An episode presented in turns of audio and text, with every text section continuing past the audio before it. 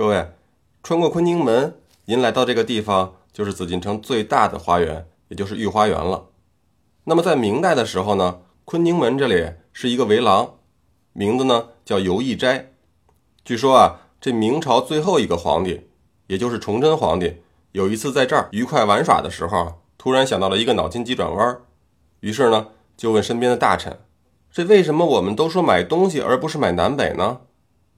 就在大家都不知道如何作答、面面相觑的时候，大学士周延儒站出来，不慌不忙地答道：“这个五行里啊，南北分别属于火和水，这两样呢都是没法买卖的东西。而东方呢是属木，西方是属金，可以交易，所以买卖呢就要是东西而不是南北了。一进入御花园，就可以看到从地下分开却最后长到一起的两根树干。”这样的树呢，在后面不远的清安殿里啊，还有一株。有句话不知道您听说过没有，叫做“在天愿为比翼鸟，在地愿为连理枝”。其中的连理枝呢，说的就是这种形态的树木。这里面啊，还有一个关于爱情的传说呢。传说在战国时期啊，有一名大美女，被某个国王看到了，非要强纳为妾。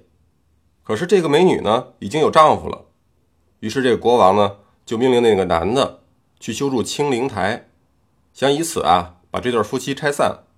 可是这样没什么效果，那姑娘誓死不从。于是呢，这国王一生气，就把那男的给杀了。心想，这下你成了寡妇了，总得从了吧？但这位姑娘呢，获知自己丈夫是因为自己被害死了，就立刻上吊自杀殉情了。那国王啊，鼻子都给气歪了。立刻下令把这对夫妻的尸骨分别埋在了清灵台的两侧，要让他们死也不能在一起。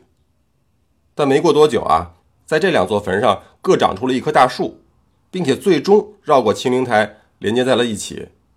这故事啊，跟梁祝的化蝶《牛郎织女》里的鹊桥相会意思差不多，可惜啊，都有点凄美。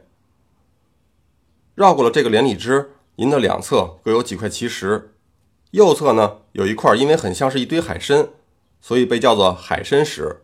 那左边的一块啊就更有意思了，浅色的石头上面有一块赭色的痕迹，很像是一个人向天空参拜。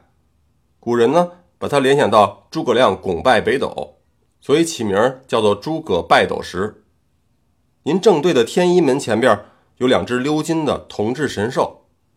如果刚才您在乾清宫里没看清谢志长什么模样，这会儿啊。就多瞅他两眼吧，因为这两头独角兽就是谢志。进了天一门呢，您就能看到清安殿了。这殿里面供奉的是道教的玄天上帝，也称真武大帝。要说这君王也够牛的，清康熙的时候啊，因为要避讳康熙皇帝这名字中“玄烨”的“玄”字儿，不光是把紫禁城的北门玄武门改名成了神武门，就连供的这个神啊。都把名字改成了叫元天上帝。可是为什么这紫禁城的中轴线上会有这么一座大殿呢？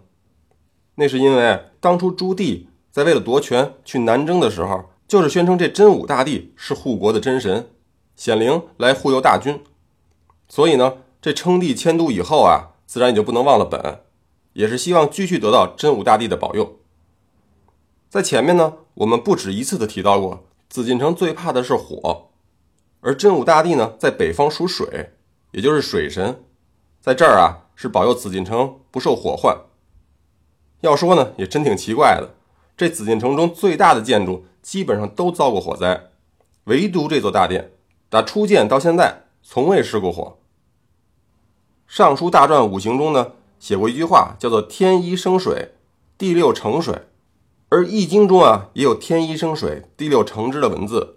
意思呢，其实都是一样的，所以这北方水神殿宇的大门啊，就被起名叫做了天一门。而殿正中的地上刻着六条飞龙来呼应。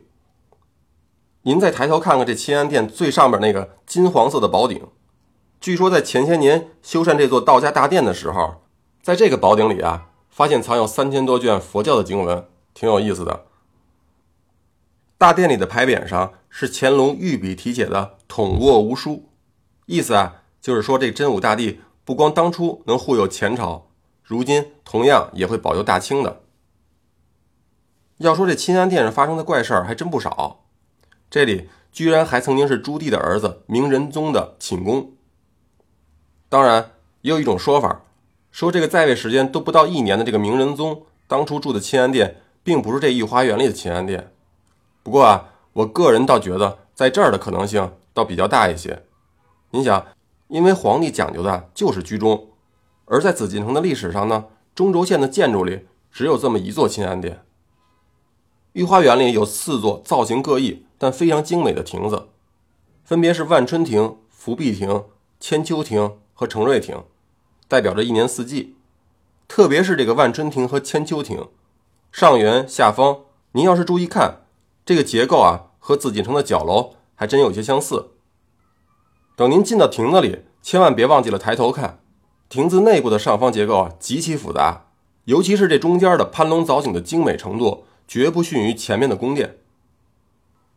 在御花园的东南和西南角分别还有两座建筑，靠东的呢就是降雪轩，如今啊被改成了商店。整座建筑呢呈一个凸字形的结构，是当初皇帝吟诗作赋的地方。据说在清中期以前，这儿种着五株古本海棠树，在海棠花盛开的时候，一阵风吹过，树上的花瓣纷纷落下。很像是降色的雪花，因此而得名。在西侧呢，有一个二层的凹字形的建筑，就是养性斋了。这儿是存放皇帝藏书的一处地方。那么末代皇帝溥仪的师傅庄士敦就曾经有幸在这儿住过一段时间。您如果注意看一下地上啊，很有意思，地面上有很多用碎石铺成的花纹和图案。除了常见的花鸟鱼虫以外呢，有的甚至是中国古代名著的一些故事。钦安殿外墙的一个角上还有一座建筑，叫做四神祠。从外形看，很像是一个亭子。虽然叫神祠，但里面并没有供奉什么牌位。不过在明清两代，都会专门设太监到这儿来上香。御花园的北门呢，就是承光门了。